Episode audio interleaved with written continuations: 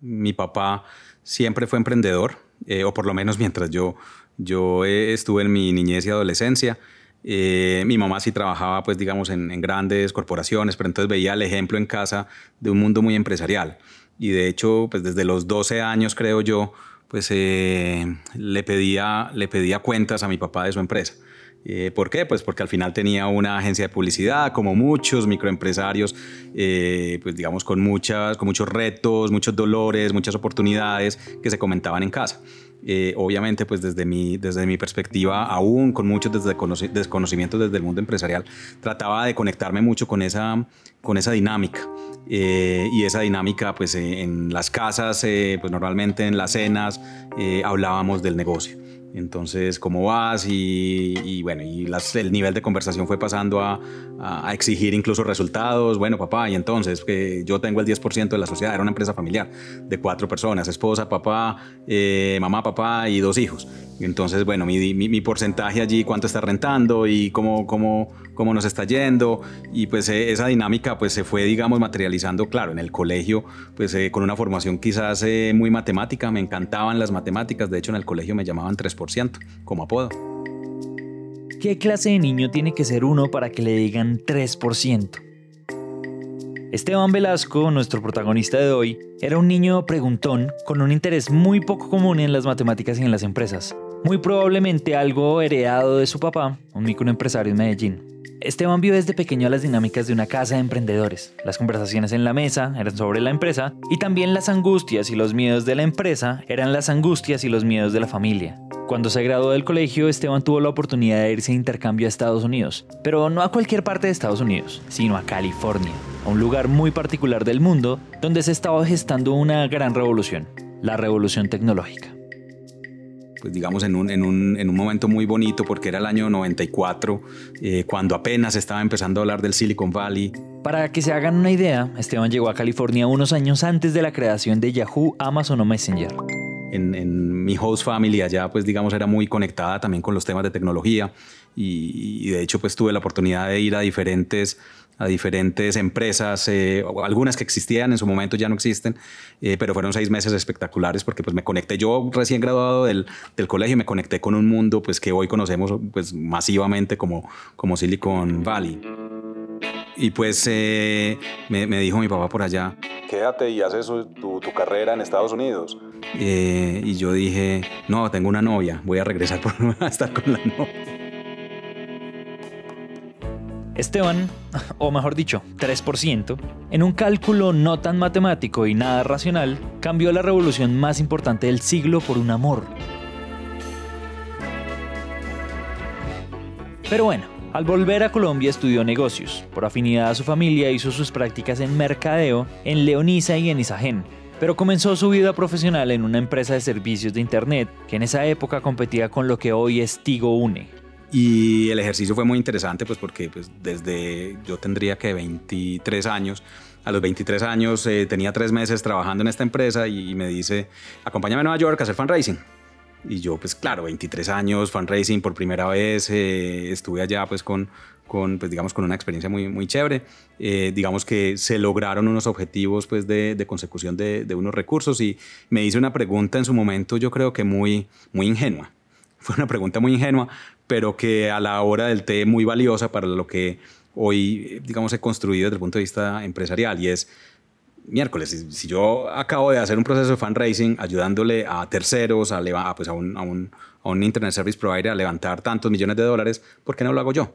Mm, y pues eh, de manera irresponsable, creo yo, eh, tomé la decisión de, de, renunciar muy, muy, muy chiquito. Eh, y pues, me, digamos, me, me puse la tarea de levantar inversionistas ángeles. En esos momentos yo no sabía que era inversión ángel. No tenía ni idea que así se llamaban o se podían llamar. Yo creo que nadie sabía que se llamaban así.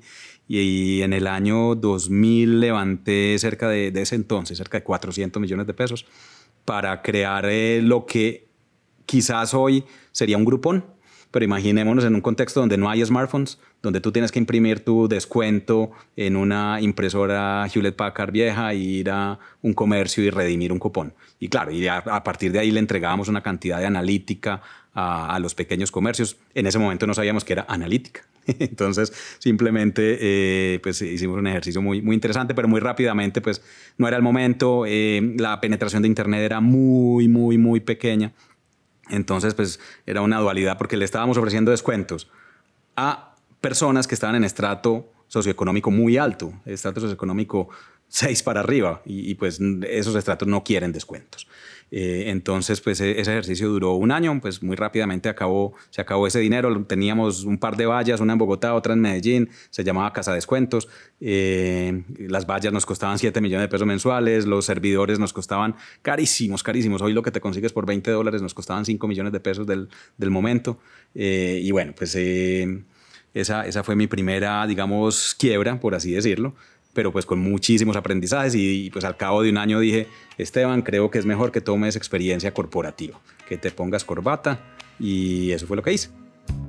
En momentos muy tempranos de la vida, Esteban tuvo acceso a lugares que fueron algo así como una pequeña rendija para ver el futuro. Antes de los 20 se encontró con un final de siglo lleno de aperturas tecnológicas. Vio de cerca la revolución de Internet y muy joven conoció las primeras versiones del mundo del capital de riesgo y a las empresas tecnológicas latinoamericanas. Sin embargo, esta visión de largo plazo también le jugó en contra. Su primer emprendimiento no quebró por tener malas ideas, sino por llegar muy temprano a ellas, lo que llaman el mal timing. Después de la quiebra, tomó una decisión razonable y era dedicarse a aprender. Y pues, ¿qué mejor lugar que aprender, por lo menos en ese entonces, que en esas grandes compañías? Esteban trabajó un año en una empresa llamada Multitel, y después trabajó dos años en Orbitel, ayudando a montar centros de telecomunicaciones por todo el país. Que son o eran esas cabinas telefónicas que se usaban para llamar a larga distancia por todo el país pues nosotros levantamos desde cero 400 centros de telecomunicaciones de Orbitel, entonces me tocó hacer una correría por todo el país, o sea, yo estuve viajando a cualquier esquina de, Colombia, me encantó, conocí mucho y especialmente era un modelo de franquicias. Orbitel no hacía las inversiones, sino que conseguía franquiciados. Eh, y ese modelo pues al final eh, era relacionarse con múltiples inversionistas y pues eso me abrió un mundo más desde el punto de vista financiero, que era algo que quería hacer. Me fui luego a estudiar un MBA por fuera. Tuve la fortuna de, de, salir a, hacer un MBA. Mm, estudié en, en, un instituto en París que se llama el ISM y regresé, bueno, regresé al cabo del año, pero pues me, me, pasó una cosa muy particular y tenía una profesora en un, en un curso que se llamaba Career Management y la profesora nos dijo, un ejercicio muy sencillo, muy sencillo, pero nos dijo, eh, ¿qué te ves haciendo en cinco años y la respuesta mía muy espontánea fue quiero liderar, digamos, roles de decisión en venture capital en fondos de capital emprendedor o fondos de capital de riesgos que invierten en startups. Un poco por la dinámica que había vivido desde el principio, desde mi, desde mi inicio de mi carrera trabajando para, para startups tecnológicas. Y la pregunta siguiente que nos hizo la, digamos, la profesora fue, ok, allá quieres estar en cinco años, pero ¿qué tienes que hacer hoy o dentro de un mes o dos meses para llegar allá? Y la respuesta es, debes trabajar en banca de inversión. De ninguna manera estamos insinuando que la única forma de trabajar en capital de riesgo es siendo banquero de inversión. Pero ese es un camino que tiene mucho sentido. Y con esa claridad, pues eso es lo que hizo. Por eso trabajó en una boutique llamada Promotora. Pues eh, nos dimos a la tarea de crear una, digamos, una primera generación de fondos. De hecho, pues en, la promotora quizás fue el pionero en Colombia en, fondos. Estoy hablando ya del 2000, el año 2008. Sí, 2008. En Promotora de nuevo tuvo la oportunidad de ver nacer un universo en el país, practicando la creación de algunos de los primeros fondos de inversión de riesgo en Colombia. Eh, se crearon dos fondos, un fondo por 40 eh, mil millones de pesos, que era el de Venture Capital. Eh, allí estuve yo liderándolo, entonces un poco estaba anticipando ese, ese, sueño que me había planteado desde Francia. Mm, entonces, pues se logró pues, a nivel de volumen en una magnitud. Era la primera generación de fondos, muchísimos aprendizajes, desde el fundraising o levantamiento de recursos, desde el acompañamiento de las empresas, desde las decisiones buenas y no tan buenas, desde todo el ejercicio de construcción empresarial, juntas directivas, gobierno corporativo, etcétera, etcétera. Y eh, luego, pues digamos con un poco más de, madura, de madurez eh, profesional, decidí volver a ese año 99-2000 de crear empresa. Y dije, ok, ya llevo, ya llevo una carrera importante como pues en el mundo corporativo y quiero pues digamos tener algo propio y decidí pues digamos crear una gestora de fondos de Venture Capital en su momento con, con un socio argentino, con Esteban Mancuso. Mm, pues digamos, nos conocimos, hicimos una, una, empatía y una química espectacular, muy complementaria. Eso, yo creo que eso es muy importante, que tus socios sean muy complementarios. Nos fue muy bien, levantamos 30 mil millones de pesos del Banco Interamericano de Desarrollo, de Bancoldex, de Ruta N, de unos inversionistas eh, irlandeses, de Sura, y pues con esos recursos invertimos en, en una camada espectacular de empresas. Hoy Velum tiene eh, pues, eh, cerca de 22 inversiones, 23 inversiones. En 2012, Esteban y Esteban crearon Velum Ventures, hoy Velum Inverlink, y ojo a esto, han invertido en empresas como Garu, Flube, Marqueo, entre otras. Acabamos de narrar en muy pocos minutos casi 20 años de trabajo, de relacionamiento y de aprendizaje que dan como consecuencia de uno de los fondos de capital de riesgo más importantes de la región. Y pasamos el tiempo así de rápido porque esta historia continúa. Y no continúa porque un día Esteban se cansó de trabajar en Venture Capital, ni porque algo malo pasó con Velum, sino en realidad todo lo contrario.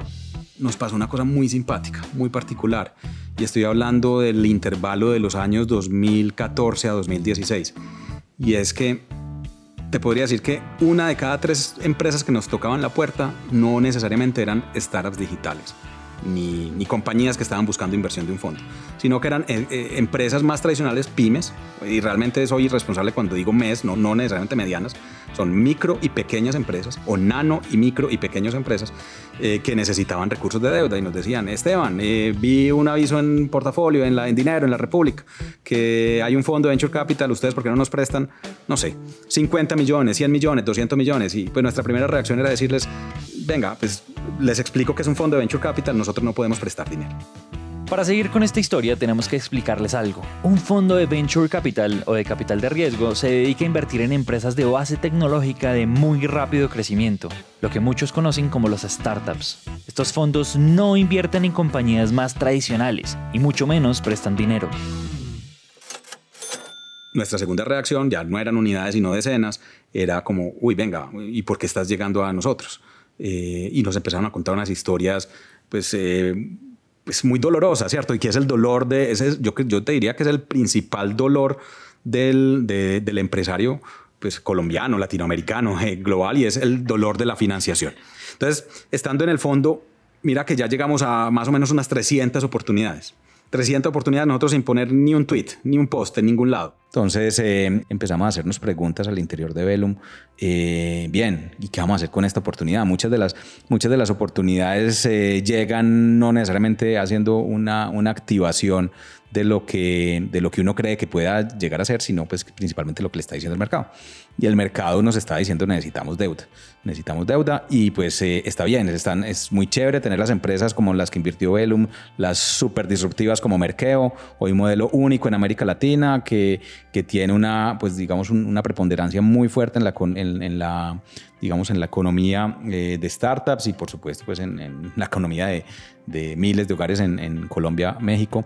Pero pues eh, también qué pasa con aquella empresa que es de servicios, que es una firma de diseñadores o aquella empresa que hace madera o aquella empresa que comercializa juguetes y que cada una emplea 20, 30 personas y al final de manera agregada pues están, digamos que se está generando cerca del 60% del empleo privado del país. Entonces con, esas preguntas nos miramos a los ojos y dijimos, ya habíamos vinculado a Felipe Llano, que es, que es otro de los, de los pues digamos, el otro cofundador de Semple. Nos miramos a los ojos y dijimos, venga, aquí hay una oportunidad tan grande como Venture Capital, o no lo sabemos, quizás más grande, que es el de préstamo. Las oportunidades a veces le tocan a uno la puerta. Y otras veces tocan tan duro que uno tiene que estar muy distraído para no darse cuenta. Detrás de más de 300 empresarios tradicionales pidiendo préstamos, había un problema grande. Y mientras más grande el problema, más grande es la oportunidad. Pues al final lo que, lo que veíamos era una frustración impresionante. O sea, y eso no te lo dicen los, los estudios. Esta frustración de los empresarios con los bancos, o bueno, accediendo a capital, tenía varias aristas. La primera de ellas, pues, era el tiempo. Tenemos historias, pues las historias más comunes y tradicionales es, mire, eh, estamos buscándolos a ustedes porque pues llevamos tres meses tocándole la puerta al banco y el banco no nos ha respondido. Entonces se genera una brecha de acceso. El tiempo me refiero a que cuando tú eres un empresario necesitas la, plata para la quincena, para pagar la nómina. La segunda tiene que ver con las garantías. O si no respondió, pero nos están pidiendo, estamos pidiendo 100 millones de pesos, pero me piden de garantía eh, otros 100 millones de pesos. Entonces estoy en la, en la, en la, en, la disyuntiva de vendo mi activo por 100 millones de pesos y no le pido prestado al banco. O sea, los temas, los, los dolores están muy asociados a las estructuras de garantías porque el pequeño empresario no tiene patrimonio para, para poderla soportar. La tercera, con los montos. Cuando un empresario dice que necesita 150 millones de pesos, no necesita 20, necesita 150 millones de pesos. Hay que, hay que entender que quien está al frente del negocio es el empresario y no la institución financiera. La cuarta, con las características de los productos financieros que les ofrecen muchos empresarios nos hablaban de las oportunidades de, generar instrumentos de ahorro, que no lo tienen, que, les, que casi que es mejor tener la plata debajo del colchón, porque todas las tasas, tarifas eh, son, son venenosas. No, no solamente hablar de la banca tradicional, hay otras instituciones financieras eh, no reguladas pues que hacen cobros o tasas o tarifas que no corresponden, que cobran 4 por mil, que cobran eh, costos por estudio, que cobran uso de plataforma, lo cual no, pues no, no debería suceder por lo menos en este segmento de y pequeña empresa. Y bueno, de último, pues también escucharon historias insólitas y desafortunadas que resultan difíciles de categorizar, como esta. Había una, digamos, una, dos mujeres que tenían su empresa de salud y nos se acercaron y nos dijeron, eh, venga, necesitamos recursos. Y cuando preguntamos por qué, eh, nos dijeron, pues mire, eh, a nosotros nos prestan, a nosotros no nos prestan, les prestan a los esposos nuestros. Eh, porque el gerente del banco, pues digamos, confía en que son los hombres que están firmando, que tienen, pues, pues una estructura de machismo ridículo, absolutamente ridículo. Estos dolores darían lugar a una compañía nueva llamada Simply. En el próximo episodio les contamos qué pasó.